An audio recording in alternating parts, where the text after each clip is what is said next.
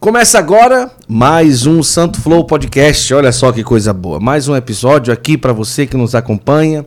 Deus abençoe a você e toda a sua família. E muito obrigado a você que está aí acompanhando mais uma programação nossa aqui do nosso canal, tá certo?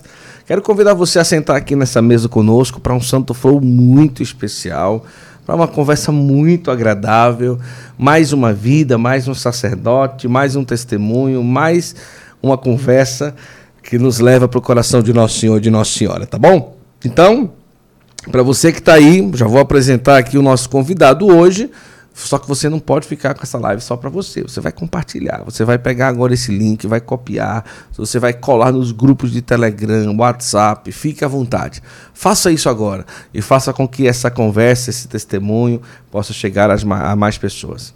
Olha, Hoje nós temos a grande alegria de receber aqui no Santo Flow o padre Leandro Razeira. Razeira. Ele que é padre missionário da comunidade Aliança de Misericórdia. Tem uma história bem bacana, tem uma curiosidade também muito especial.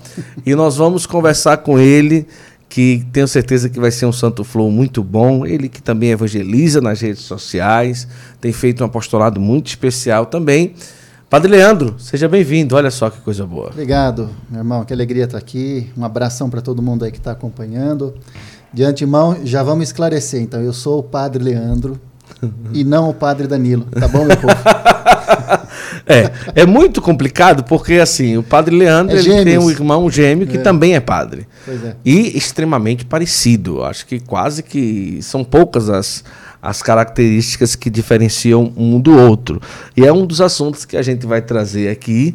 E é muito interessante, porque se um padre está um pouco cansado para celebrar a missa, se mandar o irmão, não tem problema nenhum. Com certeza. Ninguém vai perceber. Né? Ninguém né? vai perceber. Mas não aconteceu que... ainda, não, viu? Ninguém vai perceber que é o padre Danilo ou que é o padre Leandro que está celebrando a, aquela missa. Mas seja bem-vindo, padre. Que alegria ter o senhor aqui. A comunidade Aliança de Misericórdia, acho que quase todo mundo já conhece. A comunidade, inclusive, um dos fundadores veio aqui, que é o padre João Henrique. Foi um podcast muito especial com o padre Henrique. E muito bom mesmo.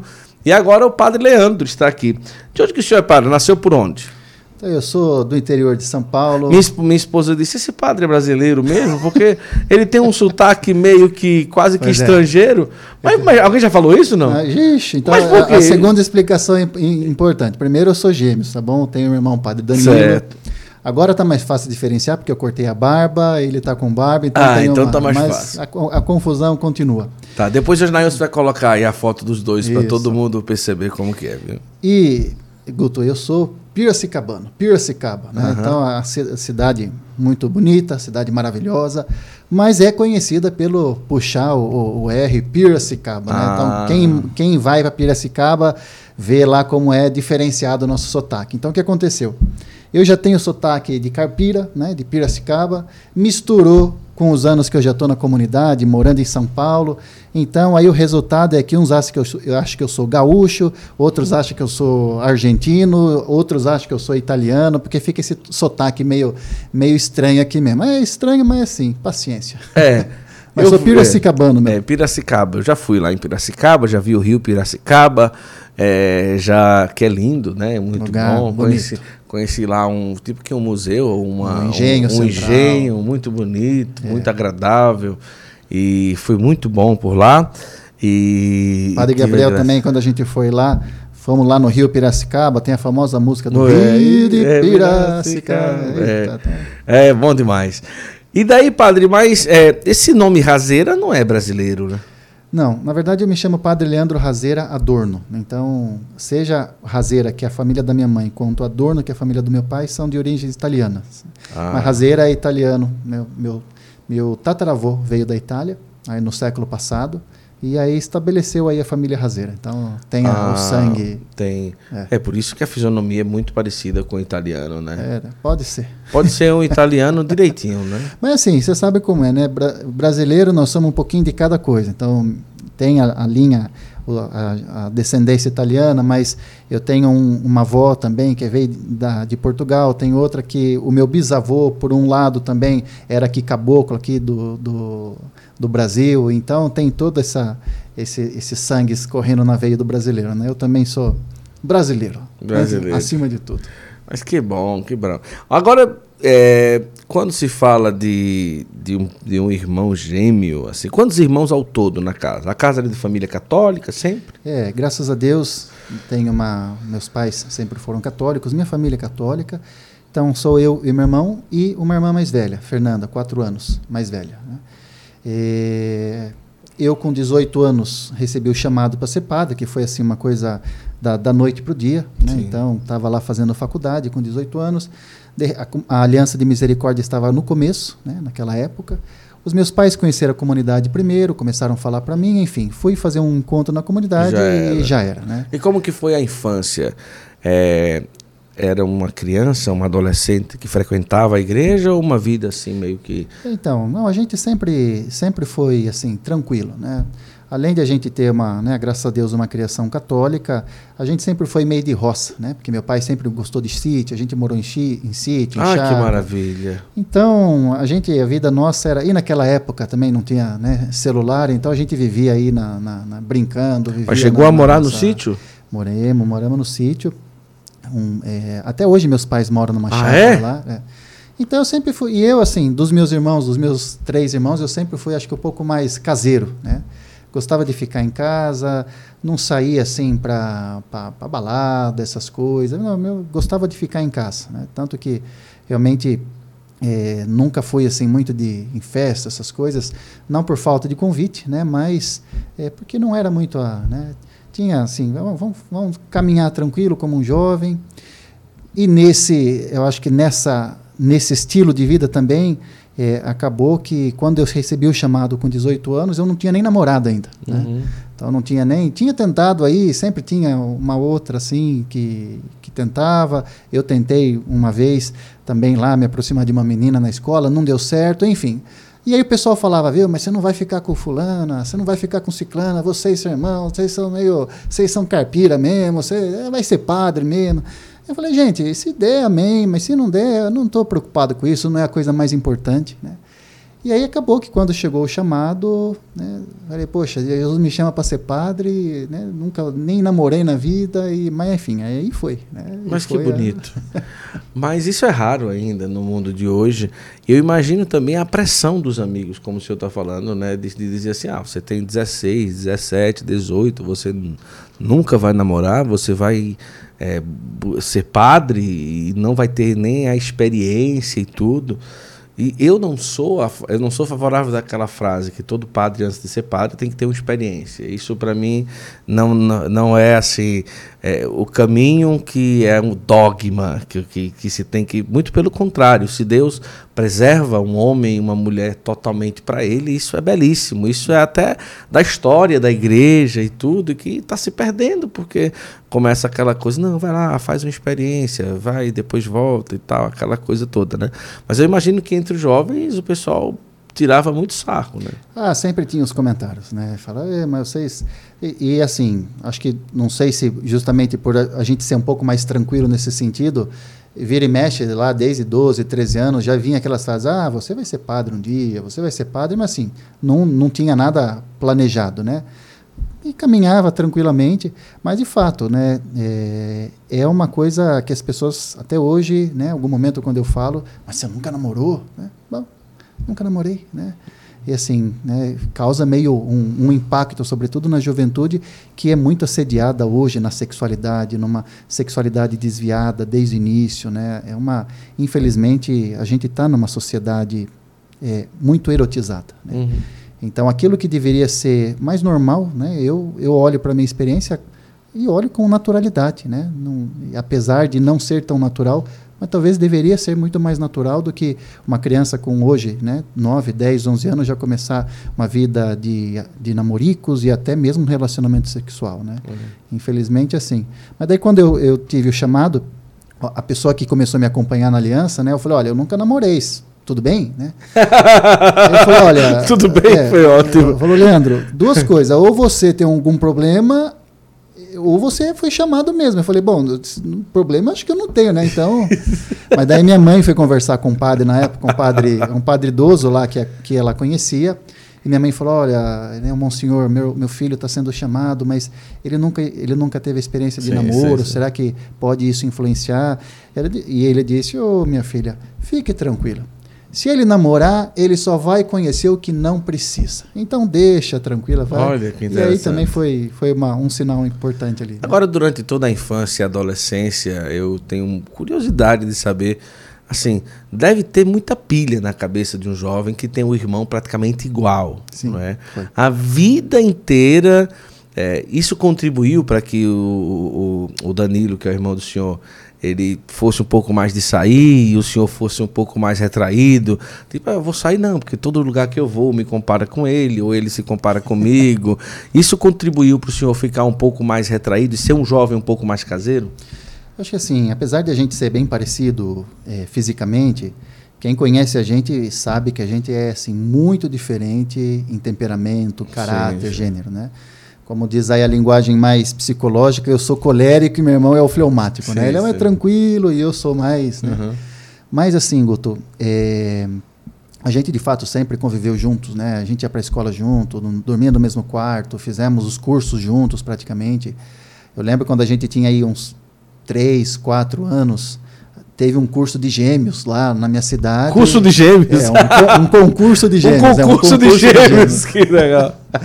e aí eu lembro, assim, em flashes tinha vários, vários casaizinhos de gêmeos e eu lembro uma hora a gente lá no palco é, fomos vitoriosos, né? Então, Ganharam. sempre foi, ah, você, você, você é o fulano, ai que lindo, vocês são igual. Então assim, a gente desde criança escuta as mesmas piadinhas, né? Você é você ou você é o outro, né? Ah, meu Deus, é, isso deve ser nossa, terrível. Mas... E na medida que eu fui crescendo, ficando mais adolescente, chegou um momento ali, uns 12, 13 anos, aquilo, é, para mim, começou a me incomodar um pouco.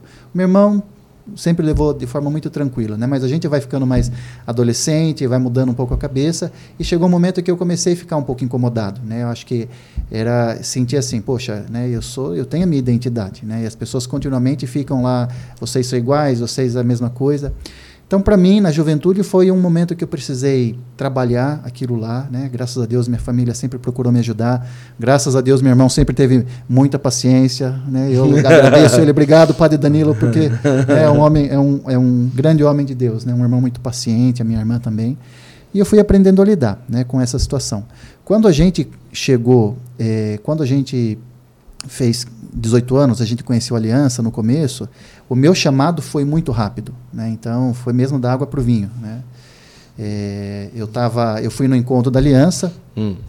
Bom, depois eu, se, se der eu falo do, do sim, chamado, sim, mas só para fechar aí, né? E, e o meu irmão também sentiu o chamado ao sacerdócio naquele momento, né? Mas justamente por causa dessa situação, ah, vocês são gêmeos, sempre tudo igual, o meu irmão então entendeu, não, se meu irmão está sendo chamado, eu logo não sou chamado. Então eu fui para a Aliança e ele continuou caminhando lá em Piracicaba, fez engenharia, se formou, estava trabalhando na, na, numa multinacional lá muito, né, muito grande em Piracicaba, comprou um carro, mas ficou aquela inquietação no fundo. Né? Então depois de sete anos que eu vim para a comunidade, para ser missionário, eu já estava assim, praticamente preparando para ser ordenado diácono, recebo uma ligação um belo dia do meu irmão, falou, ô Lê, tudo bem? Estou indo para São Paulo. Eu falei, ah, é? Falei, e que você vai vir visitar? Não, não, estou indo para morar. Falei, o quê? Uhum. Falou, morar? Falei, é, eu pedi as contas, vendi o carro, vou ser missionário. Eu entendi que Deus me chama também, né? Então, foi interessante essa pedagogia de Deus, né? Justamente acho que para ser importante para o meu irmão e também para mim entender que a nossa vocação é um dom particular, é um dom individual de Deus. Né? Não é porque a gente era gêmeos que os dois necessariamente deviam ser padres. Né? Então, uhum. Deus fez a coisa de tal forma para que cada um entendesse: olha, vocês são é, gêmeos, mas cada um é um. Né? Então. Olha que coisa maravilhosa, né? Agora é aquela coisa, né? Sempre roupa igual, não sei o quê. Não, mas isso minha, minha mãe, não minha fazia, mãe, meus né? pais não faziam. Graças né? a Deus que Eles eu acho uma coisa, né? Porque, olha, Guto, às vezes eu vejo lá os gêmeos, né? E aí um chama João Carlos e, e João Carluxo, é, né? É. Até o nome é parecido. É, eu acho que meus pais tiveram essa sabedoria de, de entender, olha, já são parecidos. Se a gente ficar usando roupa parecida, tratar tudo da mesma forma, isso depois futuramente pode não ser bom, né? É. E de fato chega um momento, por exemplo, nesse nosso caminho, o meu irmão, é, ele sempre teve mais mais ligação, vamos dizer, nesse sentido comigo, né, do que é, do que eu uma ligação com ele no sentido assim de estar juntos, sim, de fazer sim, as coisas sim. juntos. Como eu sentia uma necessidade de mais independência, né? É, então chega um momento que a gente precisa trilhar caminhos diferentes, né? E se aqueles dois irmãos eles sempre são é, é, eles sempre caminham junto, fazem tudo junto, tudo igual, sempre cresceram assim, chega um momento que eles vão sofrer. Né? Então, eu não sou psicólogo, né? não sou especialista nessa hum. área, mas para quem é pai de gêmeos, é, eu acho que é bom ir aos pouquinhos fazendo com que cada um entenda que cada um tem a sua individualidade, né? Com que idade que conheceu a aliança e se vocês estavam juntos quando conheceu ou se você estava sozinho? É, os sozinho? meus pais conheceram a comunidade logo no começo, né? Meus pais, porque meus pais sempre, é, meus pais hoje moram numa chácara, né? Lá em Piracicaba e eles muitos anos atrás compraram já aquela chácara no sentido de começar alguma comunidade, né? A gente era criança ainda. E tentou uma coisa, tentou outra coisa, não deu certo. E quando começou a Aliança de Misericórdia no ano 2000, né, na virada de 99 para 2000, uma das primeiras comunidades que a Aliança foi evangelizar foi em Piracicaba. Ah. Então, lá em Piracicaba foi um dos primeiros grupos que começou a crescer da Aliança, grupos é, ligados à comunidade de vida, né, comunidade de Aliança. E um dia que o Padre Henrique e o Padre Antonello foi lá em Piracicaba, um casal que conhecia meus pais falou: ah, Padre, nós queremos levar vocês aí numa, numa família que tem uma chácara. Eu, eu não conhecia o Padre Henrique, conhecia o Padre Antonello só de ouvir falar, né? Ele era bem conhecido naquela época, ele ia para é, Canção Nova. É. O Padre Antonello era uma, o padre que colocava todo mundo no para cair. Pra cair né? era, era, muito, muito famoso mesmo, né? Sim, sim. Naquela época que não tinha redes sociais, sim, imagina, sim, né? Sim, sim. Aí eu lembro que o Padre Henrique, a gente tinha 17 anos. Chegou dois padres italianos, o Padre Henrique já me olhou, já deu um tapa na minha cara. Eu falei, nossa, rapaz, que padre é, dando. É. Aí foi no quarto, esse quarto bagunçado aqui, exorcizou o quarto e tal, né? Mas na entrada da, da, da, sala dos meus pais tem um quadro de Jesus Misericordioso, né? Que é praticamente a, a, principal, é o centro da espiritualidade Sim. da aliança. Então, quando os, o Padre Henrique e o Padre Antonello viram aquele quadro, eles sentiram ali que tinha uma ligação, né? Meus pais tinham um chamado. Então, meus pais começaram a, a, a caminhar primeiro. Um belo dia, eu estava fazendo faculdade, no primeiro ano de engenharia, estava eh, dando, estava muito difícil lá a situação da faculdade, entrou em greve, minha mãe falou, filho, olha, tem uma amiga minha, eh, vai comigo para por encontro da aliança, mas ela cancelou, ela me deu, você não quer ir junto? Tá tudo pago. Falei, tá bom, eu vou, né?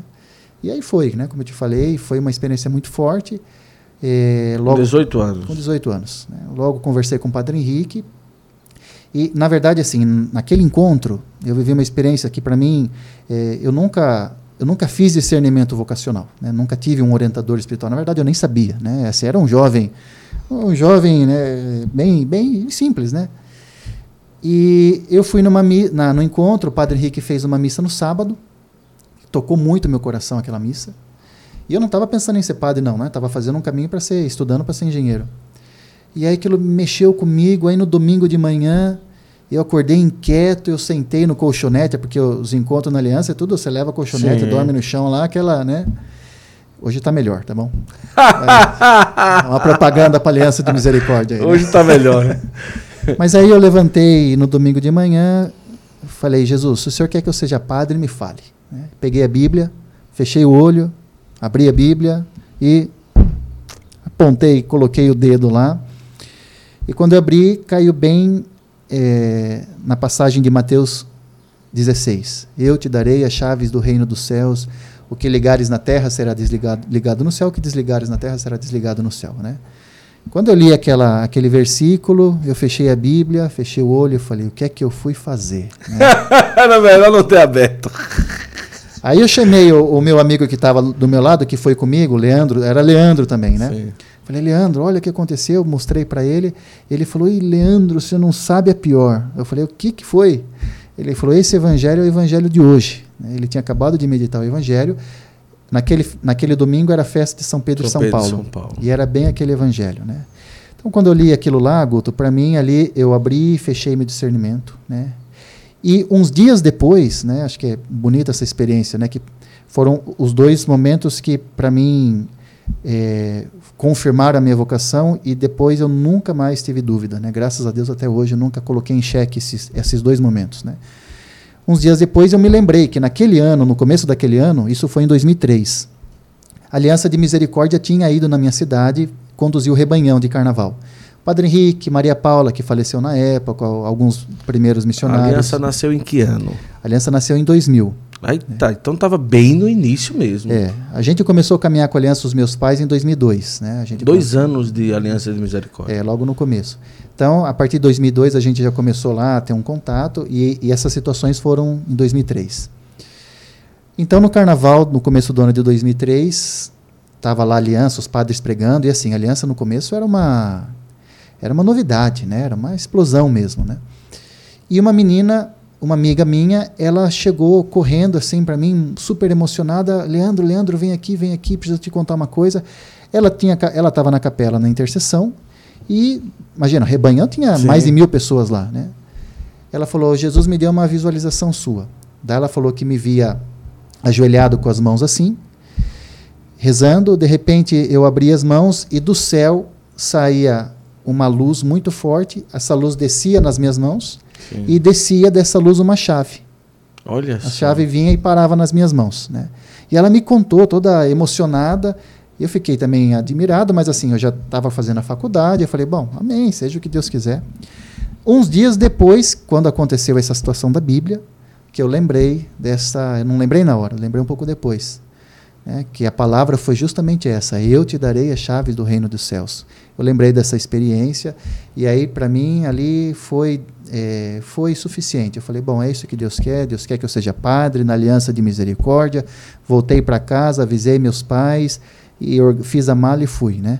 E quando eu fui falar com a minha mãe, né, esse foi um momento também muito bonito. Uhum. Eu falei: Mãe, aconteceu isso, isso, isso. Né? Falei: Para mim está muito claro. Daí minha mãe olhou para mim e falou: Filho eu já imaginava que esse dia ia chegar. Né? Daí ela começou a dizer de tantas experiências uhum. ao longo dos anos que pessoas falavam, olha, esse, esse seu filho vai ser padre, tem alguma coisa especial. Mas ela disse, eu já sabia, mas eu nunca quis falar com você para não influenciar é. você. Mas agora que você está me falando isso, eu quero te abençoar. Eu confirmo, apesar né, da dor, que é a separação, mas eu abençoo você, vai, porque realmente você tem um chamado. Olha. Aí, ca, caí na aliança de paraquedas, um jovem de 18 anos que não sabia praticamente nada. Né? Cheguei lá, falou: olha, então você faz uma hora de adoração eucarística, tem meditação da palavra, tem o terço. Eu falei: o que, que eu faço na capela? Não, você fica lá na capela, né? Ah. Falei, tá bom, vamos lá. E aí chegava lá na capela, gente, né? Um jovem de 18 anos, né? Não sabia de muita coisa. Falei, bom, vou aqui, então vou começar a interceder. Falava o nome do meu pai, minha mãe, meus tios, meu avô, minha avó, os amigos, todo mundo. Falei, bom, deve ter passado aí. Acho que já passou uns 40 minutos. Olhava no relógio, 5 minutos. assim, fui, fui aprendendo do, do zero o que, que era ser missionário. Só tinha, assim, a certeza do chamado. Do resto, eu tive que, Olha, né, que com o tempo, boa. ir aprendendo tudo. Mas isso se não tivesse um coração humilde, um coração ali sem muito pretensão e tudo, às vezes a pessoa não consegue passar por uma situação dessa, né? Então decidiu, chegou lá, então vamos aprender aqui, né? E é. tudo. Então eu imagino o quanto de dificuldades, por exemplo, o missionário ele não faz só adoração, ele não só prega, ele não só evangeliza, mas tem as atividades da casa. É, e às vezes vai lá, às vezes vai lavar roupa, às vezes vai lavar louça, às vezes vai. Não, deixa eu contar uma que você falou, eu lembrei. Eu cheguei lá, nunca tinha lavado roupa na minha vida. Né? E na aliança, assim, era tudo muito precário Cada um na época. Se vira. É, tudo muito precário, muito simples, muito pobre. Né? Cada um lavava roupa. Era aqueles. A gente ganhava doação na época daqueles sabão de, em pó, mas era sabão de lavar chão, né? Sei, sei. Então a gente lavava a roupa com aquele sabão que era para lavar chão, a roupa ficava né, daquele, daquela cor. E aí eu não sabia lavar roupa, o, o missionário falou, olha, então hoje, é, como você está chegando agora, tem uma irmã que vai lavar roupa para você, tá bom? Falei, tá bom. Aí comecei a pegar minha roupa suja, não sei o quê, peguei as cuecas sujas, coloquei no saco, ele falou, você vai dar as cuecas para a irmã lavar, Leandro? Você tá louco? Eu falei, não pode? Eu falei, não, rapaz, vai lavar sua cueca. Foi, mas minha, minha mãe sempre lavou minhas cuecas. Né? Realmente era, era assim, era uma ingenu, certa ingenuidade. Ingenuidade. ingenuidade. Agora, padre, não, não chegava assim, a, a, nesses momentos assim, ah, tem que lavar louça, tem que lavar roupa. de dizer, rapaz, eu estava muito bem na minha casa, o que é que eu vim fazer aqui? Em nenhum momento pesou tudo o que tinha que aprender, todas as situações assim? Olha, Guto, sinceramente, é, tinha algum momento claramente que batia saudades, mas tinha sido tão forte aquela experiência do chamado que você chega assim, ó, tô aqui, o que Deus pediu eu vou, sabe? Então, eu não questionava, né? Por exemplo, eu tinha que lavar louça e era aquelas pilhas de panela é, enorme a 100 pessoas, cento e tantas pessoas. Vamos lavar louça. Tem que acordar de madrugada? Vamos acordar. Tem que fazer isso. É, eu não, não tinha essa noção de que, não, estou cansado, deixa eu confrontar, deixa eu conversar, né? Hoje, eu sou formador já na Aliança já há 12 anos, né? Eu cuido da formação inicial da Aliança, né? E eu percebo nitidamente a diferença da juventude de hoje e da geração daquela época. Já né? a geração de hoje é mais molenga, é, né? É, claramente assim, cada geração tem seus dons, seus desafios, mas hoje tem até mesmo uma, uma, certa contestação. Olha, mas não, isso aqui não concordo, não, eh, podia ser diferente. E aquela época o missionário falava, baixava a cabeça, amém, vamos lá, né? Eu lembro uma vez que o, o padre Custódio, que hoje é né, meu irmão, Sim. hoje atual presidente da Aliança, ele, é, ele era naquela época um dos é, coordenadores, né? Eu estava no primeiro ano de formação, os coordenadores da casa estavam no segundo ano, no terceiro ano no máximo. Né? Então é, você imagina como é, era a é coisa, verdade, né? porque estava tudo começando. Tudo né? começando. O Padre Henrique ainda dava uma presença boa, sabe, na formação. A Maria Paula, a gente teve bastante contato sim, com a fundadora. Sim. O Padre Antonello ficava mais nas evangelizações, mas de vez em quando ia também. Então a gente teve a graça de ter um contato muito próximo com os fundadores, né? Mas aí o Padre Custódio me falou: olha, Leandro, tá tudo bem eu tô te vendo meio andando arrastando aí para cima e para baixo. Eu falei, ele está me vendo arrastando para cima e para baixo, não, mas não pode. O que, que eu comecei a fazer? Eu comecei a correr. Então eu tinha que daqui no banheiro, eu ia correndo. Eu ia, ia para marcenaria, eu ia correndo. Eu falei, não, não posso, né? não posso, estou dando a vida. então era. Tinha um, tinha um momento assim na semana que era o momento que mais me dava saudades, que era o sábado à tarde. Né? Porque sábado à tarde na chácara dos meus pais lá tem um campinho de futebol, então e os amigos jogar bola, ah, sabe? Nossa. Um lanche, um lanchinho. Coisa. E aí, sábado à tarde, geralmente eu tava nos encontros é, Talitacum. É, naquela época sim. chamava Yeshua, hoje é encontro Talitacum. É um encontro lindo que a gente sim, faz de querigma, sim, né? E como eu tocava violão, então o pessoal geralmente me deixava na intercessão. Então eu passava sábado, sexta, sábado e domingo na capela. na capela, de manhã, de tarde, de noite, de madrugada, tocando e rezando, intercedendo. Um jovem de 18, 19 anos, né, gente? Com algumas veinhas de intercessora que ia lá eu tinha que animar ainda elas, né? E, aí chegava no sábado à tarde, aquele sono, aquele cansaço. E às vezes eu confesso que eu falava, Jesus, mas o que, que eu estou fazendo aqui? Devia estar tá jogando bola na minha casa. Tá na... Mas depois vai acostumando, né? Nossa Mas... senhora, mas que provação, sexta, sábado e domingo. Na capela. E o repertório tinha que repetir várias vezes. O repertório, né? repetir várias vezes. E era, eram as emoções, mas como eu falei, né? Para mim era isso, eu dei a vida, tá bom, tem que fazer, vamos fazer, né? Era muito... Agora, o senhor na aliança e o padre Danilo sentiu, mas se segurando para esperar um pouco mais. Mas ele sentiu na mesma época? Na época que eu fui para a aliança, meu irmão ficou bem balançado, né? Ele também sentia o desejo, ele sentiu lá um chamado, né? Mas ele entendeu que não, né?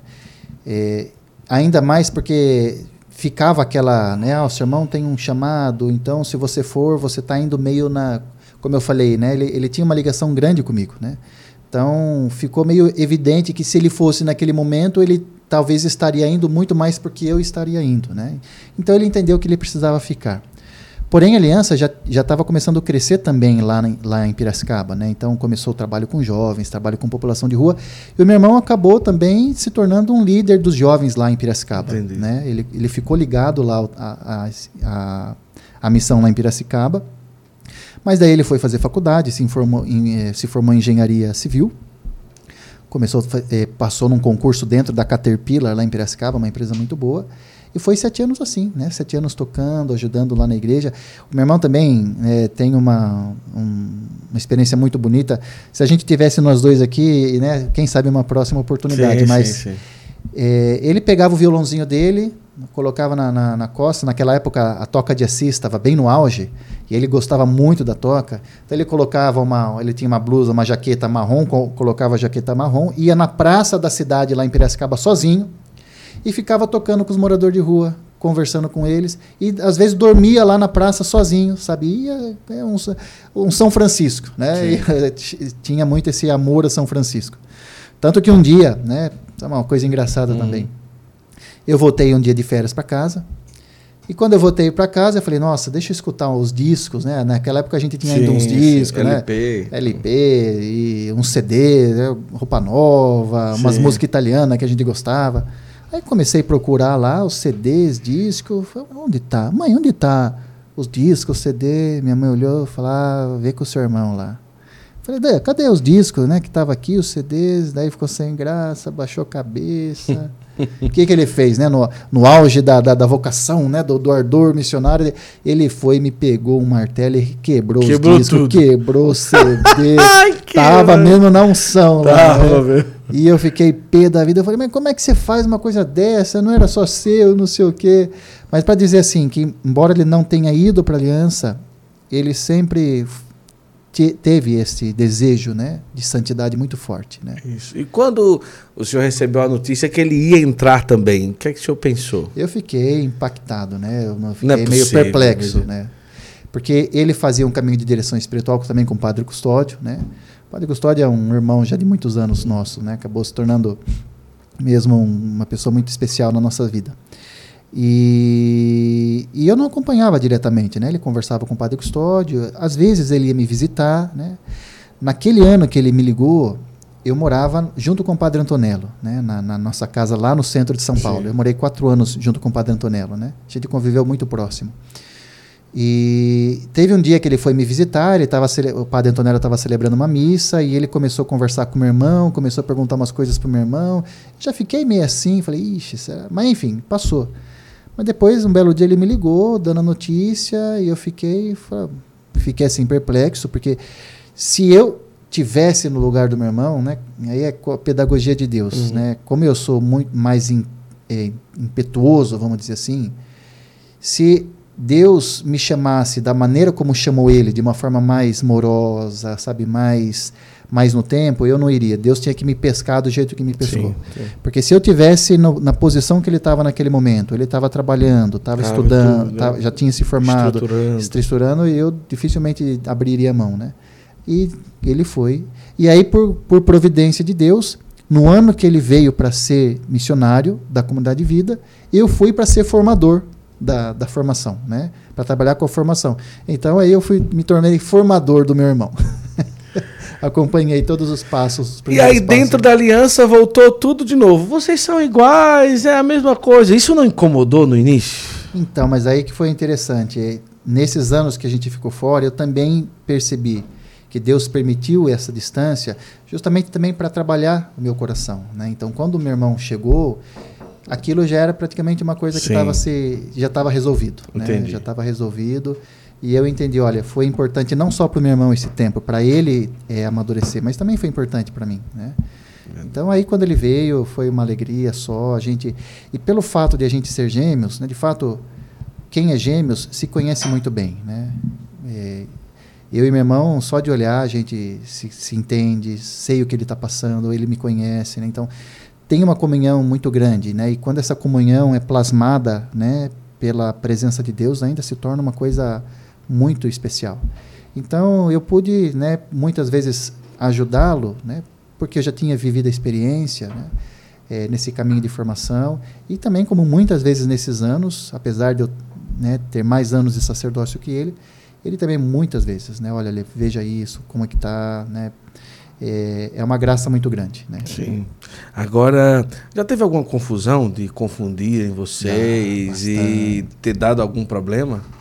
Não, problema não. O que a gente fazia, né, desde o começo da aliança, era a gente fazia meio, meio umas, né, umas brincadeirinhas lá. No né? começo da aliança da misericórdia. É. Então, um dia eu estava, por exemplo, lá estava coordenando um, encontro lá na aliança, eu era o coordenador e meu irmão estava participando. Então, meu irmão começou a dar uma de Leandro, né? Então ele chegava para o missionário, falando: "Não, você está muito cansado, vai descansar, eu libero você". Ah! Então eu fazia essa. Trocava, eu, eu dava a minha cruz para ele, ele pegava dele, né? Eu gente... libero você. E o cara ia descansar. Aí uma vez, uma outra vez, uma outra vez o meu irmão chegou Cafezinho. e foi. Ah. E foi na lojinha da Aliança lá comprar alguma coisa, um terço, né? E a missionária que estava vendendo lá falou, Leandro, e estava cheio de gente. Falei, mas para de besteira, vem ajudar aqui, você fica enchendo o saco aí, eu estou precisando de ajuda, você fica me estorvando aí.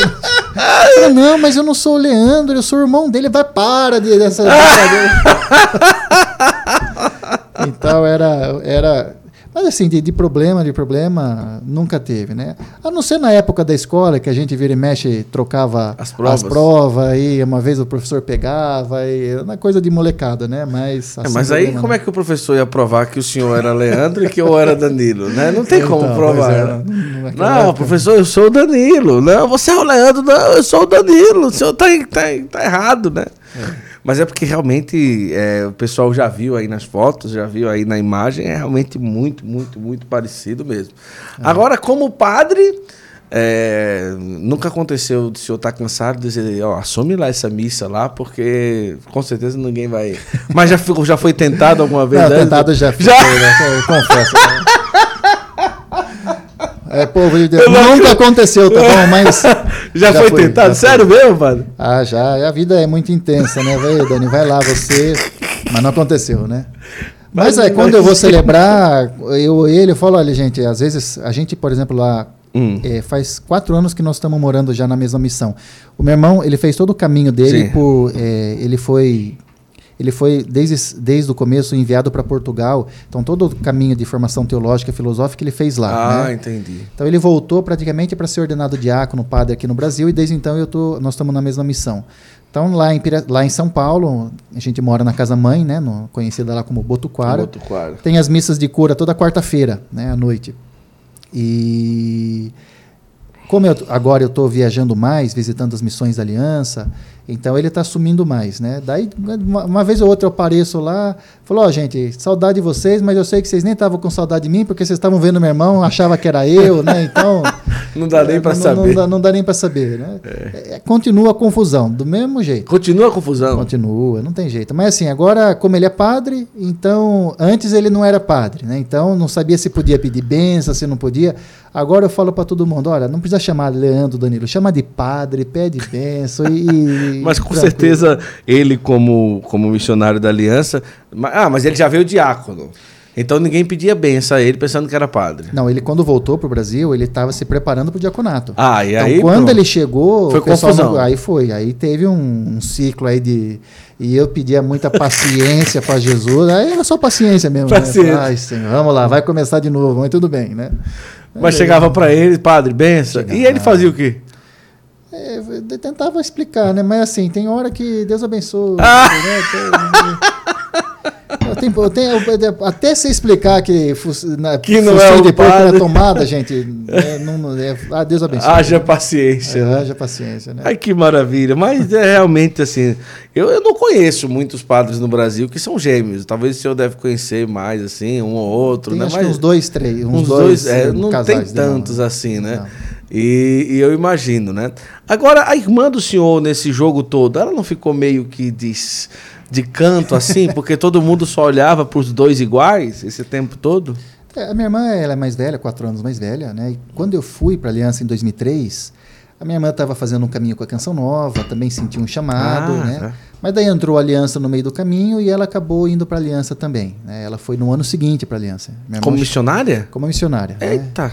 Mas ela ficou três anos ah. internos. Depois ela entendeu que o caminho dela era, era externo, voltou para casa e, e, continuou o caminho também. Fez a faculdade dela e depois casou, né? Conheceu o Tiago, meu cunhado, né? Um, um homem muito bom. E, e, agora já tem dois sobrinhos, o de sete, o não Felipe gêmeos, de né? sete, né? não. Mas são muito parecidos, né? são muito parecidos. É, e o Rafael de cinco. Mas é, acho que minha irmã sempre pelo amor que ela tem por nós, né? Ela sempre cuidou, ajudou a gente, né? Foi muito, muito carinhosa. Então, acho que para ela era ela se divertia né com essa com essas situações. E ela sempre teve muito presente também né ela sempre teve muito presente. E a gente agradece a Deus porque ela né Deus herdeiro da família senão a família tinha acabado comigo e com meu irmão né não ia ter mais descendente. É verdade. então tem os netinhos agora lá para meus pais. né? meus pais é, se alegrarem e, né, e continuarem né? mas ainda ela ela é bem presente caminha não tá não tá ligada à aliança diretamente né mas caminha, né? Caminha, caminha juntos. Que bom. Agora, ser um padre de uma comunidade e uma comunidade que é, cuida de dependentes químicos, é, vive e prega uma certa simplicidade, uma certa. É, é, é um, é um desafio. Não é? Eu imagino o quanto um, é, você chegar em paróquias e ver padres mais estruturados, com carros e estrutura e paróquia e tudo. É, tem que ter realmente uma vocação muito enraizada para às vezes não cair. Não, às vezes realmente é um discernimento. Não, eu estou aqui, mas meu, minha vida é diocesana. Mas às vezes é tipo assim, nossa, como diocesano eu seria, entre aspas, mais livre, eu faria meus horários, eu faria minha vida. E, e lá na aliança são o quê? 8, 10 padres? É, nós, nós somos acho que uns 14, 15 já. 14, 15 padres, não é? Que querendo ou não, é, exerce, tem uma certa submissão à comunidade Sim. e tudo, né? Como que é ser padre numa realidade como essa? E, e, e como não confrontar o coração quando olha, entre aspas, um padre diocesano e. Olha, eu sou padre, eu poderia estar vivendo aquilo ali ao invés de estar vivendo isso aqui. Né? É. É, é um desafio interior também, né, padre? É, é um desafio. Né? É, a gente, apesar de ser padre, né, ser sacerdote, é, consagrado, né, apesar das nossas escolhas de pobreza, castidade, obediência, né, é, porque nós, como pertencemos a uma comunidade de vida, nós também fazemos né, a, os votos, né, de, os, os conselhos evangélicos. Mas a gente vive num mundo né, muito material, né, cada vez mais material. Né? A gente vive numa sociedade assim, a gente não está numa bolha. Né? Então, o que, que eu sinto assim pessoalmente, Guto? É, primeiro é, é, olhar continuamente para aquele chamado inicial, né? para aquele primeiro amor, né? onde Deus me chamou. Naquele momento lá atrás, eu entendia porque o, o meu chamado ao sacerdócio, ao sacerdócio foi ao mesmo tempo a consciência de que era na aliança de misericórdia, né? Uhum. Então eu nunca duvidei nem do sacerdócio e nem de que era aqui esse lugar, com aquela fragilidade do início, com aquela precariedade do início, né? Hoje a gente já tem, graças a Deus, um pouco as coisas mais organizadas, as, as coisas um pouco mais é, desenvolvidas, mas não deixa de ter a sua precariedade ainda, né? A aliança vive de doação, vive de providência. Nós não temos salário, né? nós recebemos às vezes alguma oferta, alguma congrua, mas a gente todo mês, cada missionário da comunidade de vida tem que fazer uma prestação de contas, né? Eu tudo que eu compro, eu tenho um programinha aqui, eu vou, ó, comprei alguma coisa, ganhei esse dinheiro e todo ano, de quando em quando, a gente faz uma prestação de contas simbólica, no sentido de nos ajudar a vivenciar bem a nossa escolha, né? Então, para mim, quando eu, eu descobri o sacerdócio, era aquele desejo mesmo de viver completamente despojado de tudo. Né? Naquele momento, com 18 anos, eu não concebia ser um padre e ao mesmo tempo receber um salário, né? uhum. que não é errado de forma alguma, né? Isso é a realidade da maior, dos, da maior parte dos sacerdotes, dos sacerdotes diocesanos que precisam ter o sustento, né? Enfim, claramente precisa tem os gastos, né? Eu tô dentro de uma comunidade, né? Que apesar né, da, das suas limitações é dar um suporte, né? Então, mas é, eu sempre concebi o meu sacerdócio assim, né? Eu não quero ter salário, eu quero viver mesmo abandonado à providência de Deus, vivendo o Evangelho. Padre Henrique Padre Antonello, naquela época, falava muito, né? O carisma da aliança é viver o Evangelho. Né? Não tem nada, viver o Evangelho, ser livre para viver o Evangelho. Então aquilo me atraiu. Né? Então, na medida que a gente vai crescendo, é um, primeiro, contínuo voltar a, esta, esse chamado inicial, né? contínuo voltar a esse chamado inicial. E, um, e, um, e também, claramente, um, uma contínua escolha de, de, de, revisão, né? de conversão, de olhar, será que, será que eu não estou me diz, será que eu não estou me apegando a alguma coisa aqui? Será que eu não estou desviando o meu olhar? Né? Porque É, isso já faz um tempo, né? Por exemplo, quando eu cheguei lá nos 35 anos, eu tenho 37 agora. Com 35 anos foi o ano que estourou a pandemia e eu tive Covid, né? E naquele momento eu estava tudo no começo, eu falei, nossa, será que eu vou morrer? Né? Fiquei um pouco assustado assim, depois, graças a Deus, não, não foi nada grave. Mas aquele momento foi uma revisão profunda de vida para mim. Eu falei, se eu morresse hoje, como é que eu chegaria diante de Deus? Né? Uhum. E ali eu, eu, eu comecei a perceber que eu estava assim, em algum momento, é, olhando, olha, mas pensou se eu tivesse, né? Um, sim, sim, um, Uma vez eu fui visitar um padre, o padre tinha lá um carro zero na garagem, né?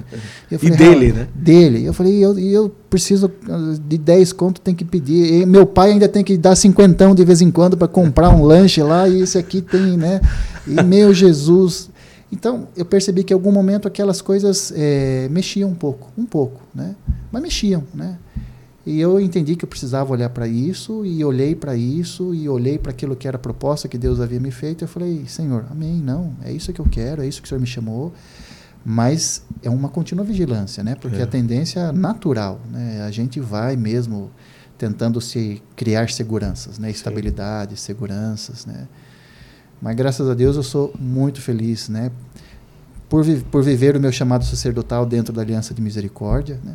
Tem um bispo emérito que hum, algumas vezes eu vou conversar com ele, ele fala, olha, Padre Leandro, não é fácil ser padre na aliança, hein? Né? Ele conhece bem a comunidade. Fala, não é fácil, a vida de vocês, a correria, né?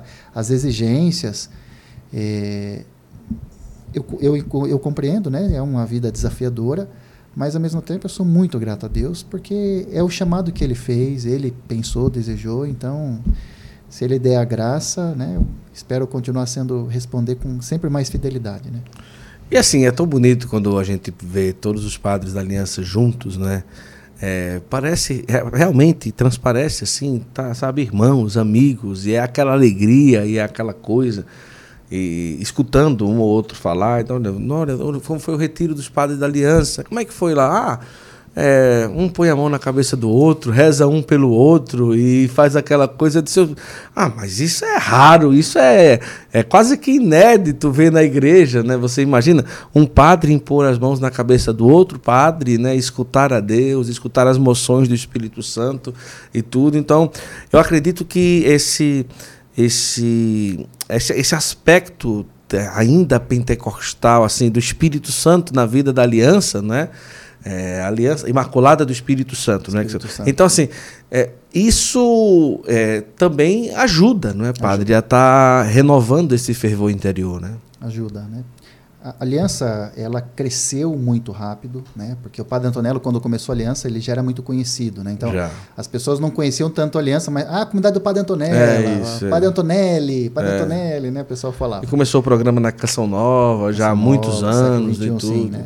O Padre Jonas deu até hoje assim deu uma abertura lá na Canção Nova para a aliança muito bonita, né? É. Então a gente todo ano tem a festa das tendas, né? Então, a aliança nos primeiros 10 anos ela teve um boom muito grande, né? cresceu muito grande. Essa segunda, os, os, a segunda década, né? que foi dos do, 2010 a 2020, foi ano que a gente foi tentando é, edificar os alicerces, né? para justamente não crescer, não crescer e chegar um momento que a coisa pudesse não se sustentar. Né? Então, a gente no, nos primeiros anos teve muitas vocações sacerdotais, muitos missionários, né? Mas ao longo do tempo, né, vai se maturando, vai se purificando e a Aliança hoje, apesar de a gente já ser assim, né, é uma comunidade expressivamente grande, né? não é das maiores, mas é uma comunidade grande. É, ainda nós, nós nos conhecemos todo mundo, né? A gente sabe, olha, fulano é isso, fulano é aquilo, diferente de outras comunidades que é tanta gente que você não sabe nem mais quem é. Então, a gente hoje é, nós somos em 14 padres, né? Embora cada padre está meio espalhado aí, mas é, é uma amizade verdadeira que existe entre nós, uma fraternidade muito bonita. Quando a gente se encontra, é, a gente preza muito pela partilha fraterna, partilha de coração, né? A gente continuamente entre nós, a gente faz esses momentos de partilha, sofrimento, das alegrias. E essas experiências carismáticas que a gente recebeu, né, de herança do Padre Antonello, é, mas também do Padre Henrique. O Padre Henrique é um, um homem muito carismático. Isso é, o, o isso é a, a, a, medula da aliança. Né? É, na medida, acho que quando a aliança começar a abafar a experiência carismática, ela perdeu a, identidade perdeu o significado, né, o sentido de ser. Né? Isso. Então foi bonito, você contou essa experiência de a gente rezar e pôr as mãos. Né? O padre Gabriel Vila Verde Isso. chegou em dezembro do ano passado, né? veio passar esse tempo com a gente, como vocês sabem. E quando ele chegou, a gente estava prestes a ir para um retiro de padres da Aliança. Sim, né? sim. E a gente estava lá num momento partilhando, e aí a gente começou a rezar as laudes, e aí no final da a liturgia das horas, né? No final a gente começou a fazer as preces, e aí já começou um canto em línguas, e já começou, olha, Jesus está me mostrando isso, e outro já começou, e de repente, olha, um já levantou, começou a rezar por um, aí no final, Padre Gabriel, vem aqui. Aí todos os padres impusemos as mãos e fizemos uma oração ali bem forte para ele. Ele caiu no repouso, né? Foi uma experiência muito bonita. E o Padre Gabriel tá, né, já é um, já é um padre da aliança, é, né? já, já está muito e ele e fez muito bem para ele, né? Essa esse contato assim com uma fraternidade sacerdotal, né? Que não é perfeita, claramente, mas que pelo menos é, é, tem uma sinceridade, né? Se busca uma autenticidade, né? É verdade. Agora, hoje, é, a aliança, ela. E é interessante que é o primeiro padre da aliança que a gente entrevista aqui que não seja da fundação. Né? Então, nós tivemos o padre Henrique, é, já passou também o professor Rafael Brito, que também tem uma ligação com a aliança. O Júlio, o diácono é, Júlio. É, o diácono Júlio, mas sacerdote que não seja o padre Henrique, né? Que é da. É, é não chama cofundador, os dois são fundadores, né? fundadores né? Os dois são fundadores, que é fundador da, da, da Aliança de Misericórdia. É, é, é, é, o primeiro padre que a gente conversa aqui. Então, é, hoje a aliança é, se encontra em quantos países, assim, o senhor tem ideia? A aliança hoje já está em sete países, né, fora o Brasil. Né. Isso como comunidade de vida, né, como missão mesmo. Mas tem outros lugares que não é uma missão comunidade de vida, mas já tem grupos ligados à aliança. Né. Então, nós temos aqui é, Venezuela, República Dominicana, temos lá em Moçambique, Portugal, Itália, Bélgica e Polônia. Né. Mas nós temos algum um polo já é, em Luanda também, ali em Taiwan. Né? Até em Taiwan a aliança já chegou. Né? Taiwan? É, Taiwan? Olha aí, Maurício, é um tá ouvindo essa daí? Taiwan, Maurício é que gosta de, da, do, é do Japão ou da China que tu gosta? Da China. Ele sabe falar chinês, tá do Maurício. Lado, é, é. Não, de, Taiwan é, é o anexo é, da, da, é da China. Então vou mandar o Maurício lá. Pra... Ah, ele vai se dar muito bem, porque ele fala chinês. Ele, ele, ele encontra chinês no meio da rua e começa a conversar. Ah, é? É, Maurício. Sério? Ah, sério, não é brincadeira não. Mandarim, né, que chama, né? É, é Maurício tem umas cores meio doidas na cabeça dele mesmo. Chinês, tanta cor para aprender, né? Vai aprender chinês. E Agora... nos Estados Unidos começou também. Ah, que maravilha. de falar, começou ano passado um grupo bem forte lá. É, eu, eu fui lá agora para Paris e estão torcendo para a Aliança voltar para lá. Eu não sei se ah, vai é? voltar. É. Estão dizendo os ventos de lá que a Aliança vai voltar, ter uma casa lá, uma coisa assim. Foi em Paris, não foi, Maurício, que falaram? Foi. Paris, isso mesmo, foi em Paris. Vamos ver ah, se vai Tem bastante mesmo. bispo que chama, viu? É, né? Sempre chega, olha, vocês não querem abrir uma missão, mas a gente realmente não tem tantas forças como gostaria, né? Porque Sim. se tivesse, é, é. com certeza, né? Agora, padre, é... hoje a gente, olhando a realidade da aliança, teve até um vídeo agora do padre João Henrique que viralizou falando sobre Sim. as eleições. O olhar misericordioso da Aliança de Misericórdia faz com que a comunidade sempre esteja olhando para as dores do mundo. Eu lembro que na época da pandemia forte mesmo, não, na verdade na, do, da fome da Venezuela, o padre João Henrique foi para lá, ficou preso sem poder voltar, não teve, teve, aquela coisa e tudo, ficou ali na fronteira. Tá fechado a fronteira. E, e a, a, naquela época mesmo que a gente via os corpos mortos na rua, da Venezuela e tudo, e o padre Henrique foi, e alguns missionários da Aliança também e tudo. E ali é um olhar para a dor do mundo. Né? Agora, com a questão do Nicará Nicarágua, a questão de eleição e tudo. Nunca houve uma, um pronunciamento oficial da aliança apoiando o candidato A, candidato B. Mas sempre um direcionamento muito forte, aquilo que é a força do, do, do, do, do voto do católico, da, da, da eleição e tudo. Né? Mas sim, com certeza, uma, uma, uma luta direta contra o comunismo e tudo. O Padre Henrique é e tudo, né? Uhum. É, essa é a primeira pergunta. Dentro da comunidade, existe uma unanimidade de pensamento dessa forma? Porque, por outro lado, é uma comunidade extremamente, entre aspas, assistencialista, que cuida do pobre, que cuida do, do daquele que é morador de rua, daquele que é dependente químico e tal. Então, Então, é, a comunidade em si chega a ter uma certa unanimidade, ou também, ah, não, tem gente que pensa realmente num, num pensamento um pouco mais, é, como é que eu posso dizer, não é esquerda, social, aquela coisa, socialista é. e tal.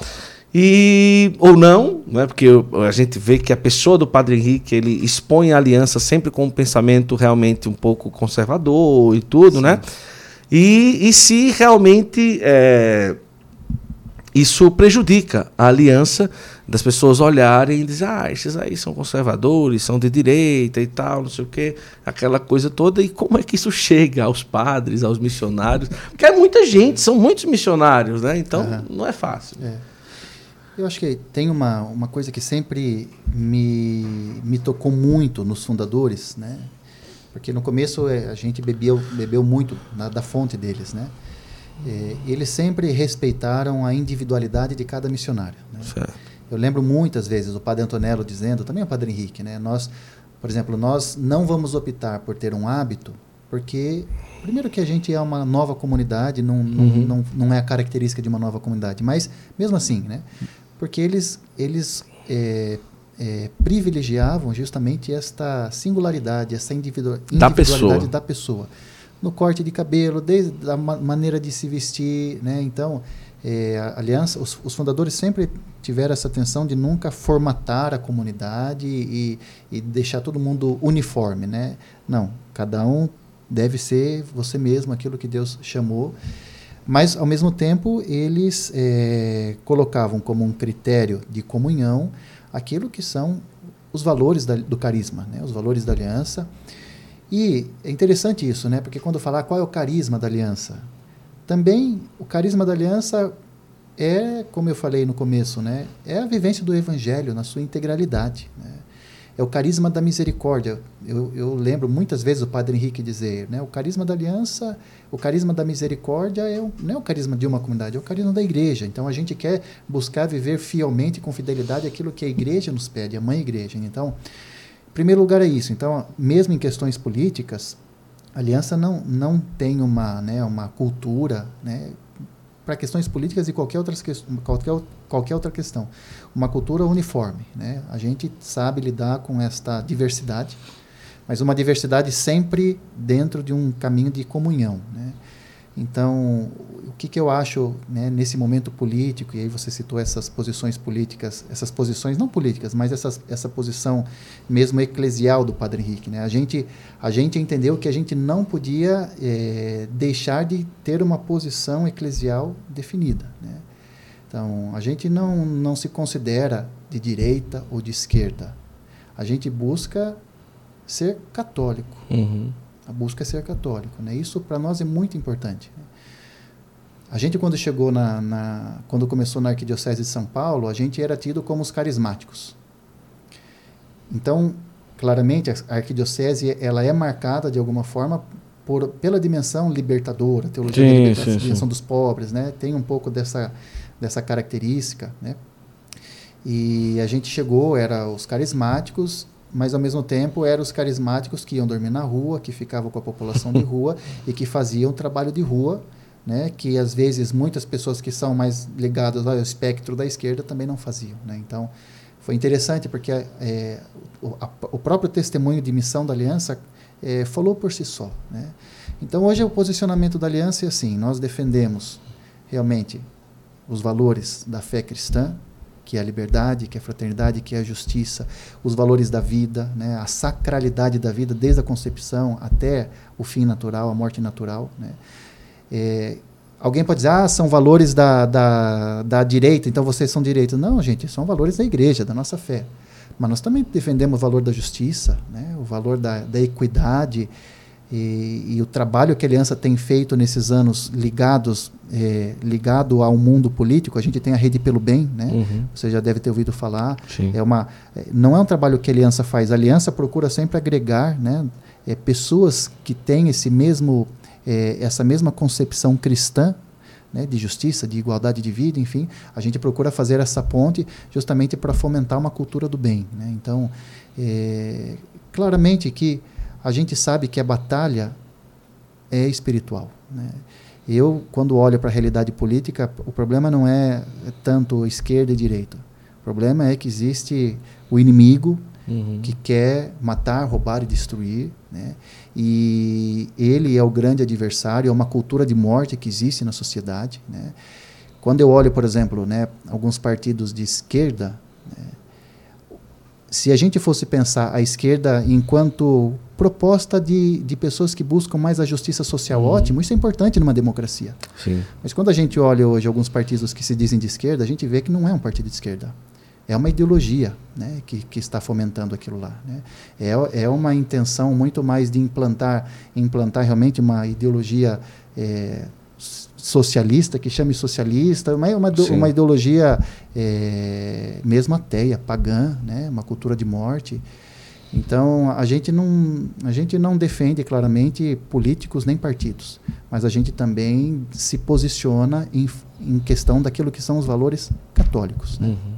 A presença da aliança no meio dos pobres em São Paulo, sobretudo na Cracolândia, né? sempre foi muito é, normal, é, tipo assim, estar ali e tudo. O senhor é, passou por essas experiências de estar na rua, de evangelizar na rua, e imagina um jovem de 18 anos que sai da sua casa para ir para a aliança, se deparar com pessoas, é, usuários de droga, prostitutas e tantas outras coisas. Como que foi assim? Esse, é, houve algum impacto assim Sim, interior? Muito forte.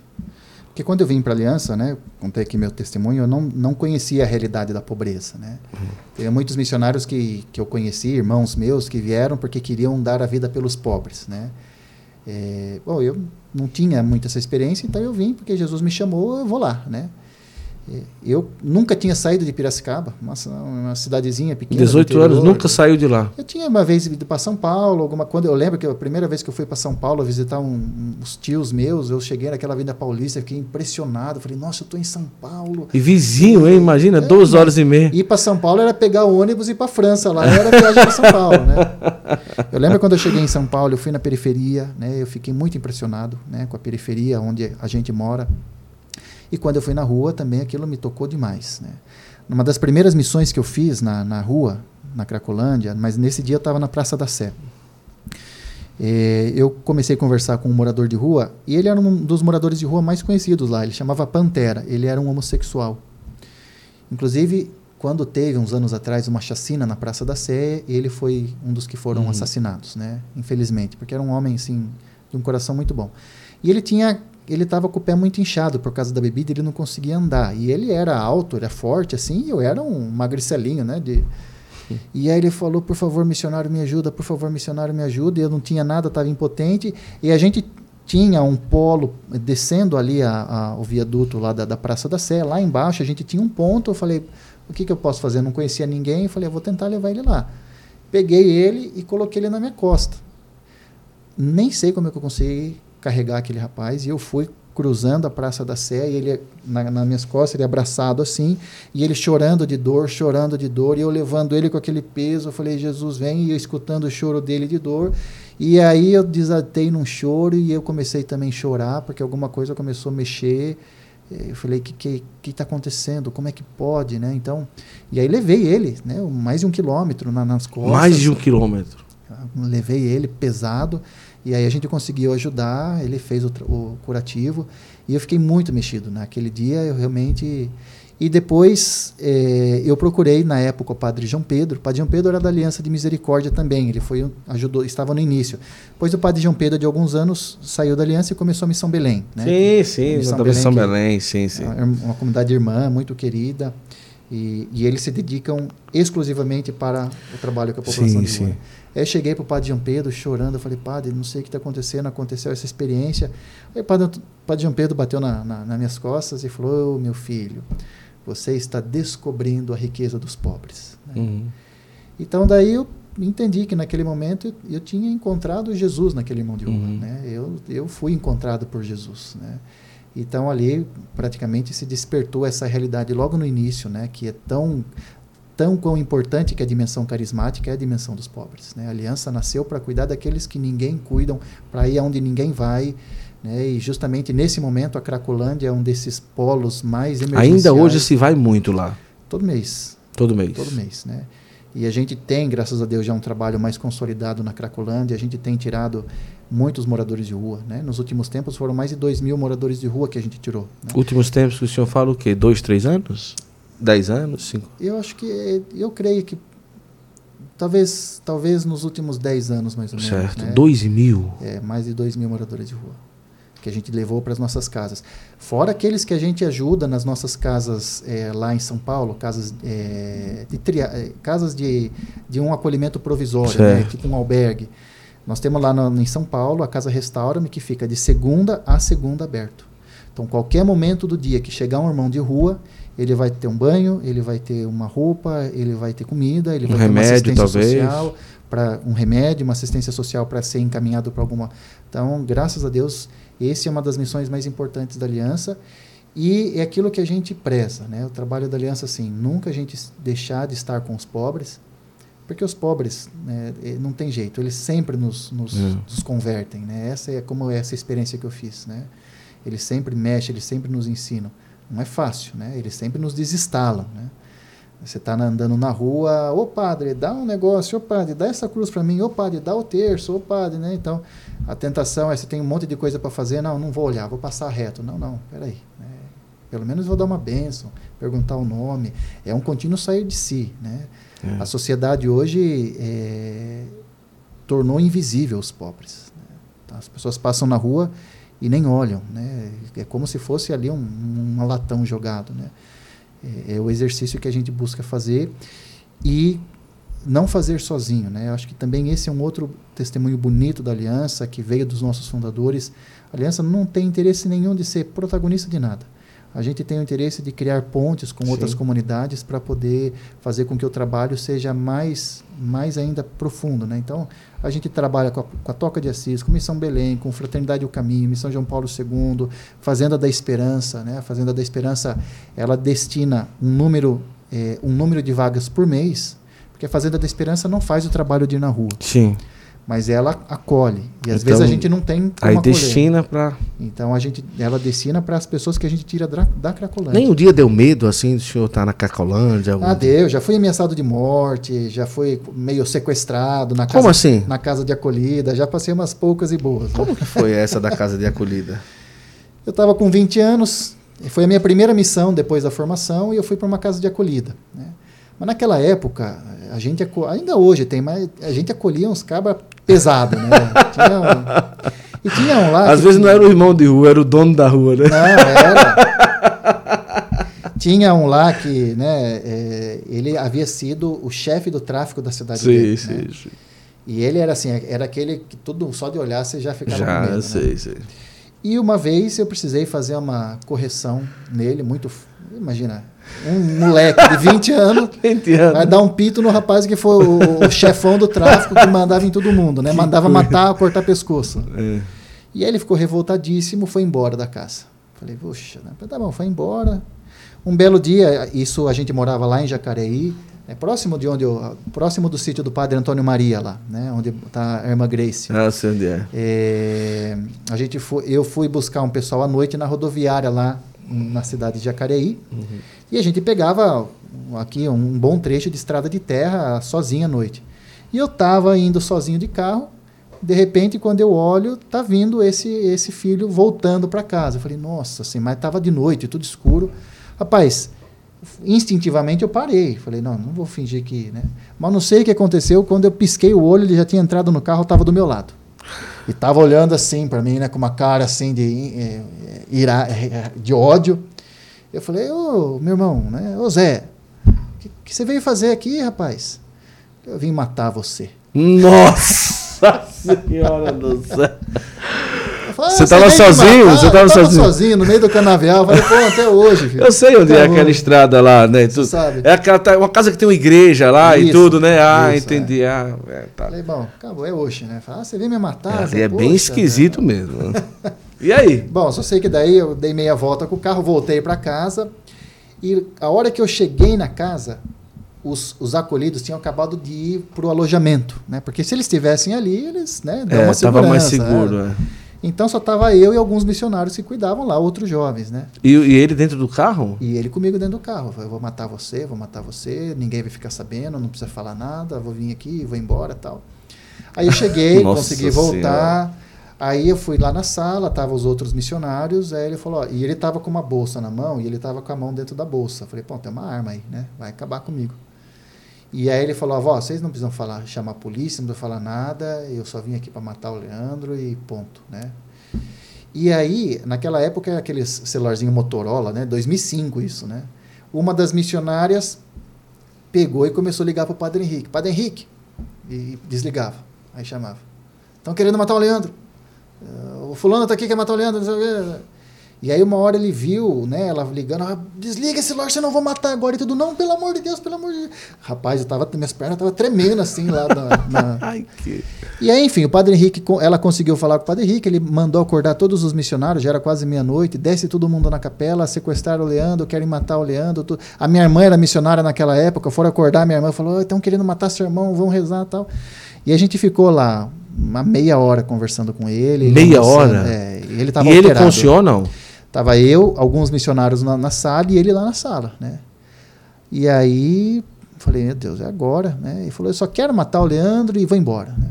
Bom, enfim, daí uma hora ele começou a passar mal, passar mal do nada. Começou a passar mal, passar mal, passar mal, faltou do nada? ar, do nada, faltou ar, começou Nossa. Caiu no chão.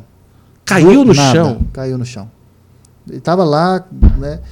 E aí ele caiu no chão, o pessoal pegou, vai, né? E, e, me tranquei num quarto, peguei um pedaço de pau desse tamanho lá, que fiquei um mês dormindo com o pedaço de pau do, do lado da minha cama. Mas, mas o senhor acha que foi realmente intervenção divina? Eu acho que foi. Mas, mas ele ficou ali ofegante e caiu. Ofegante e caiu. Ele estava lá. Todos começou... os missionários da aliança, tudo rezando ao mesmo tempo. É, lá no Botuquara, lá em São Paulo, já estava o pessoal fazendo. Padre uma... Henrique, Padre todo Henrique, mundo. Que foi, mexeu, acordou, mandou acordar todo mundo, acionar todo mundo. Mas foi mesmo, assim, por um momento muito, assim, muito forte, né? Eu fiquei mesmo porque ele era um homem violento, ele, ele, ele era capaz de tudo. Né? Então eu falei, bom. Mas eu, no final das contas ele não estava armado. No final das contas ele não estava armado, né? Ele não estava armado. E não era uma arma que ele tinha ali, ele estava ameaçando mesmo. E aí entrei pro quarto, depois eu só sei que o pessoal ligou para a polícia, mas pegaram ele e mandaram ele embora, enfim, nem sei como é que desenrolou a coisa, né? Mas desenrolou. Uhum. Olha, mas isso foi assim, talvez uma das experiências mais, mas já teve outras experiências uma vez eu fui numa comunidade resgatar uma pessoa que tinha sido estava em cativeiro, né, por um, um traficante. Né? E aí não tinha ninguém, polícia não entra lá, só tinha os missionários. E qualquer coisa que acontecia, os missionários, missionário. Aí me ligaram, é, as meninas falou, padre, nós não temos como fazer, o senhor não pode vir ajudar. Aí falava, três horas da manhã, peguei o carro e fui clamando os anjos. Eu falei, Jesus, que, como é que nós fazemos? Então, sempre tem algumas situações assim meio embaraçosas, mas daí, Guto. Mas o senhor conversou a... com o traficante? Não, nessa, nesse segundo caso não, porque é, a gente teve uma hora que ele saiu, ele saiu da, da, da, da, da comunidade, da favela, ele foi fazer um, algum assalto e deixou a menina trancada. E nesse inteirinho aí, a gente conseguiu entrar, pegar a menina, pôr no carro e levar. Nossa Senhora! Que tensão, hein? Qualquer momento a qualquer momento ele podia entrar, como ele estava armado como padre, né? Agora sabe o que, é que eu acho bonito, padre? É que o senhor nunca fez curso de polícia, nem de segurança, nem os missionários da aliança têm formação assim para isso. Isso só explica realmente a ação do Espírito Santo. É. Né? E, e, como é bonito a gente se deparar com um carisma tão forte como a Aliança, né? A gente escuta histórias do Padre Antonello, do Padre João Henrique, de conversão de prostitutas, de chegar na zona, olhar para ela, botar a mão na cabeça dela e ela ali se converter e ter a vida transformada e tantas outras coisas, né? E a história do senhor hoje, ela se repete em tantos Sim. e tantos missionários da Aliança que ali Deus vai capacitando, não é? Então, às vezes, os jovens que estão escutando, né, têm desejo de ser padre, de ser consagrado, de ser de uma comunidade. Não tenha medo. Não tenha medo. E às vezes espera coisas mirabolantes. Não, eu vou. Acho que ficou frio, viu, padre? Se ficou, agora é, já era. É, acho que é melhor pegar outro ali depois. Não, não, depois eu tomo, não tem problema. E, e daí os jovens às vezes esperam ter a segurança, a certeza, é, ah, vamos lá para essa comunidade. Então, não, olha que coisa bela, né? olha que coisa linda. Às vezes, é, ali, na hora, é Deus que vai capacitar. E, e, é assim que sai com mais perfeição, com mais é, assertividade. Não é? E isso é muito belo. Então, você que está escutando agora a nossa entrevista, acompanhando, assistindo, olha aí, se você deseja Procura a Aliança de Misericórdia. Com certeza você vai ter contato com o Padre Leandro logo no começo, porque ele é da, da primeira formação, que chama isso? A formação inicial. É. Formação é. inicial, mas não é do vocacional. Tem não, o vocacional. Tem o vocacional primeiro. Aí depois a formação inicial. Isso. isso. Ah, mas a gente se tromba. Mas se tromba. É, se for o Padre Danilo também. É. não tem problema, né? Mas. É, Vale a pena conhecer a Aliança de Misericórdia, vale a pena é, entrar em contato com eles, tanto para quem deseja ser padre, né? até hoje tem espaço para quem quer ser padre, né? Sim, sim. Tem espaço, ou ser missionário, missionária, é realmente algo espetacular. Só para endossar isso que você falou, né? Realmente, as experiências mais fortes do Espírito Santo, experiências carismáticas, que eu vivi, mas essa é, é uma realidade. Sim. São nos momentos de mais é, pobreza, são nas áreas de mais pobreza e de mais risco.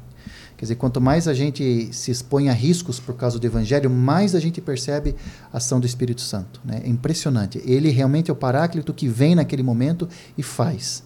Você citou aí da, das garotas de programa. Ah, uma das experiências mais fortes que eu fiz é, do poder da cura foi na Rua Augusta. Eu também estava no começo da comunidade. O que, que o senhor estava fazendo na Rua Augusta? Fazendo pastoral na Rua Augusta? Ah, não, a gente ia toda semana. Nossa senhora, imagina aí, mano. A gente toda semana. E assim, hoje você vai na Rua Augusta, não tem, não é, é, é bem diferente. É, é. Ficou mais época, as, as, mulheres ficavam às vezes nuas na, na, calçada, né? Era uma coisa assim, era uma baixaria, é o inferno. Era o inferno, né? E toda semana ia lá? A gente ia, né? Toda semana a comunidade ia, né? Claramente, muitas irmãs, muitas garotas estão lá por necessidade. Né? Claro, né? claro. Tem muita gente que está lá de safadeza, né? Uhum. Mas é, eu naquele dia fui e foram do, dois momentos especiais naquele final de semana. O primeiro, a primeira noite que a gente foi, eu encontrei logo de cara uma garota de programa que ela estava toda encolhida e ela estava com, ela estava quase assim toda, né, mal vestida e ela, eu estava conversando com ela e ela não conseguia responder. Eu falei, mas o que está acontecendo? Ela falou, olha, eu, eu não estou perdendo a minha voz, estou muito tempo com a garganta inflamada e eu não consigo falar. Ela mal conseguia falar. Sim. Daí conversei, eu falei, posso fazer uma oração por você? Fiz uma oração, mas mal... Já era padre? Não, não, era um missionário. Tava, né? Mal fiz uma oração, falou que Deus abençoe, Senhor, toque a garganta dessa filha, ponto. Só assim. Ela olhou para mim, nossa, o que aconteceu? A voz dela voltou na hora. Né? Sumiu a inflamação, né? na hora. Virei a esquina, encontrei uma outra garota de programa que estava com a, todo o braço enfaixado, que ela tinha apanhado em um programa anterior.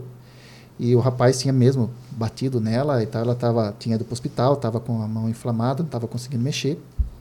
Só que o problema é que, mesmo assim, ela tem, elas têm que trabalhar, né? Tem o cafetão lá que explora, né? Não tem, infelizmente, é uma, uma escravidão para muitas delas. E aí comecei a conversar com ela, coloquei a mão, falei, Jesus, toque nos braços dessa filha. Mas sim, eh, nem estava muito crente que aconteceria. Né? Tirei, ela falou, nossa, tirou a faixa, nossa, não tem mais nada. Né? Então, é, é, impressionante como que nesses momentos de grande, é, grande contaminação, né? ou opressão, ou perseguição, a gente faz uma experiência do Espírito Santo maravilhosa. Né? Olha, que coisa linda. Eita, menino, essa é a aliança de misericórdia. Essa é a... Sou apaixonado pela aliança de misericórdia. né? O padre, o padre, o padre João Henrique me convidou um dia para essas novenas de Pentecostes, né? E eu fui com muita alegria. Sempre quando eu estou na aliança, eu me sinto muito feliz, muito animado e tenho um amor muito grande pela aliança, muito grande mesmo. Então vale a pena você conhecer, tá certo? Casais, é, jovens, é, toda a turma. A Aliança tem uma coisa bonita, é uma comunidade que não é engessada. ela tem espaço para quem quer morar lá dentro, ela tem espaço para quem quer morar fora e quer ajudar a comunidade, ela tem espaço para quem está doente em casa de cama, mas quer ajudar a comunidade rezando, ela tem espaço para quem não pode nunca pisar na comunidade, mas pode ajudar de certa forma financeiramente ou rezando e tal, não sei o que e tudo. A comunidade tem é. lugar para todo mundo, é ou não é, padre? Tem, tem mundo. Tem até um, um rapaz que está condenado à prisão perpétua num país lá da Europa, que se tornou membro da Aliança de Misericórdia. Olha ele aí. conheceu a aliança através de uma revista na, né, na, na, Polônia. E ele, prisão perpétua, e ele viu que ele poderia se vincular como um consagrado, como um vínculo de amigo, ou um vínculo de vítima da misericórdia. Então ele fez o acompanhamento com os missionários que iam visitá-lo e ele fez os vínculos. Ele oferece o sofrimento dele todos os dias pela aliança. E ele fez os vínculos dentro da prisão. A gente foi, celebrou a missa dentro da prisão, ele se consagrou dentro da prisão e ele é um consagrado, virou, se tornou um missionário dentro da sua própria prisão. Né? Então, não existe prisão humana que possa impedir a gente de responder à vocação. Né? Não existe. Meu né? Inclusive, se fala que na Polônia já quase passa o número de missionários do que de, de, membros da aliança do que no Brasil. Isso é verdade, não? Quase passa não, mas tem muitos missionários lá, porque lá, lá nós estamos acho que em umas 14 cidades, né? É, e tem então tem um movimento grande de leigos lá na Polônia. Uhum. Mas ah, se for contar todo o Brasil, Europa, né, a aliança acho que tem talvez até 10 mil pessoas ligadas. Uhum. Comunidade de vida, aliança, amigos, né, filhos da aliança, né, como você falou, tem N formas de você vincular ao carisma. Né? Uhum. Que lindo, padre, muito obrigado. Vamos pegar o avião, né? Pois é. Vou voltar para São Paulo ainda. Mas, ô padre, no site a pessoa pode fazer, iniciar algum primeiro contato com a aliança? É, no site www.misericordia.com.br, não sei se depois dá para colocar alguma uhum. coisa. E lá tem, para quem deseja começar a fazer o vocacional. Né? O vocacional não é para quem quer ser missionário é, interno. O missionário, é, o vocacional é você quer conhecer a aliança, você quer saber como é, você quer saber onde você pode se identificar, pode procurar o vocacional. Ótimo. Tem uma equipe muito boa lá que vai acolher. Agora o senhor tem feito um trabalho muito bom nas redes sociais. Como chama a live que o senhor faz? Chama a, é, a live chama Nos Braços do Pai. Nos Braços do Pai, todos é. os dias. E 10 horas dias, da noite. 9 e meia da noite. 9 e meia da noite. De segunda a sexta, 9 e meia da noite, eu faço um no Instagram. de bênção no, no YouTube. YouTube. Padre Leandro Razeira. Padre Leandro Razeira. Razeira é. com S. Razeira com S. Então, pessoal, vale a pena. Lá o senhor reza, o senhor toca, o senhor canta, faz tudo, né? É, agora eu estou fazendo uma oração mais breve, né? Mas às vezes, quando dá, eu pego o violãozinho. Às vezes eu, leva um convidado. É. Por enquanto não estou levando. É. Né? Às vezes o um membro, eu vejo que às vezes o um membro da ah, aliança está lá para ajudar, né? O padre Gabriel, o meu irmão, às vezes eu chamo meu irmão, sim. É. Às vezes eu chamo um convidado, assim, algum padre para dar a benção. Na live é, fica mais tentado, né? De dizer, ô Danilo, faz hoje a live aí que eu não aguento, não. Não, mas às vezes ele faz, né? Às vezes Até ele o padre faz... Gabriel já, já coloquei na, na roda lá. Mas às vezes ele faz, mas ele diz, olha, vamos lá, vamos começar, e ele não precisa nem dizer que é o padre Danilo, né? É, então pois é. Que maravilha. Isso, é bom demais. Ô padre, que alegria. Vai lá, segue lá o padre nas redes sociais, no Instagram e no YouTube. Vale muito a pena. Essa live das nove e meia eu já vi. É realmente belíssima e muito especial. Todos os dias, às nove e meia, de segunda a sexta, Padre Leandro Razeira. E também no Instagram, segue lá o padre. Ele sempre posta coisas muito legais. Tem feito um trabalho muito interessante nas redes sociais que vai crescer mais ainda, se Deus quiser, né, Padre? Ah, com a graça seja, de Deus, né? com a graça de Deus. Levar a bênção de Deus a bênção sacerdotal de Deus para aqueles é, que precisam. Inclusive, né? ele vai dar um curso de negociação com pessoas que estão, como é que chama? É, reféns, né? como, é, né? como é que chama? Refém, que ele acabou de dizer? Que estão. Que estão em cativeiro. Não, é, cativeiro, não, sequestradas. Ah, é, sequestrado. Um curso e tal. Nossa Senhora, Deus me livre. Que coisa, viu? Eu testemunho aí fortíssimo. Vai, minha menina sozinho. muito obrigado, padre. E foi muita alegria. E muito obrigado pela generosidade de conversar aqui com a gente. Tá bom, Guto. Obrigado, meu irmão. É uma alegria estar aqui com vocês, partilhando. Te agradeço pelo convite, viu? Muito bom. Você e toda a equipe aí. Valeu, pessoal. Deus abençoe. Muito obrigado. Até o próximo Santo Flow. E fiquem com Deus. E na próxima a gente se encontra. Tchau, tchau. Eu quero apresentar para você um grande parceiro aqui do Santo Flow. Na verdade, eu vejo como um grande presente ele ter chegado aqui, porque os benefícios que esse produto pode trazer realmente é um grande presente. Viu? Eu estou falando para você do Revera Vit. É. Esse frasquinho aí, essas gotas podem fazer uma grande diferença. Eu estou falando de substâncias que realmente estão revolucionando. E tudo bem direitinho, com a aprovação da Anvisa e para você realmente ter um grande benefício Reveravit. Nós estamos, nós estamos falando do resveratrol, do ácido hialurônico, do retinol e do verisol. São quatro substâncias no mesmo produto que fazem uma grande diferença. Vamos começar pelo resveratrol. É conhecido aí como conhecida como a molécula da longevidade. Né? O resveratrol é uma descoberta americana, é uma molécula encontrada na uva, no vinho e totalmente natural. Estudos milionários já atestam. Ele é utilizado para retardar a célula do envelhecimento. Olha só. Aí imagina só, só esse só essa substância no produto já valeria muito a pena. Mas ainda vem nesse mesmo produto, no Reveravit, é completo, o ácido hialurônico que ajuda a manter toda a sustentação da pele, a hidratação da pele, evitando a flacidez, as linhas, os sinais de expressão, preenchendo tudo bem direitinho, mantendo aquela pele sempre hidratada, viçosa. Aí vem o retinol. Retinol já está falando, retina, olho, que é o quê? É o grande aliado na redução de rugas, linha de expressão, agora de uma forma especial na área dos olhos, olheira, tudo bem direitinho. E o verisol nada mais é do que a grande evolução do colágeno. É, é um suplemento alimentar também tudo natural que estimula a produção de colágeno dentro do nosso organismo. Rapaz, eu vou dizer uma coisa. É o colágeno hidrolisado. Ele contribui. Agora vem aí na prevenção do envelhecimento da pele, das unhas, dos cabelos, dos ossos e das articulações. Sabe aquela pele do pessoal de TV? Às vezes a gente pergunta: "Como é que pode ter uma pele dessa?" Pronto, tá aí. Revera Vit um produto simples, com preço acessível, que dura que só. Uma gotinha já vai fazer uma grande diferença. Um produto 100% natural, com aprovação da Anvisa. Aí a gente pergunta, não é? Por que, que esse povo da Itália tem tanta idade, mas a pele é daquele jeito? Por quê? Imagina, sempre tomam um vinho, tem ali a molécula, a molécula do resveratrol na uva. Peça o seu agora nesse link que está no comentário fixado aqui no nosso YouTube. Vai lá, clica, total segurança, você já compra o seu Revera Vit, já garante esse grande presente que foi esse parceiro que chegou aqui no Santo Flow Podcast, tá certo? Eu garanto, a compra é totalmente garantida, vai chegar na sua casa rapidinho. Talvez compre, compra logo um, dois frascos, três, tem essa oportunidade também e você vai ter a grande oportunidade de aproveitar os benefícios do Revera Vit, tá bom? O link está aqui no comentário fixo.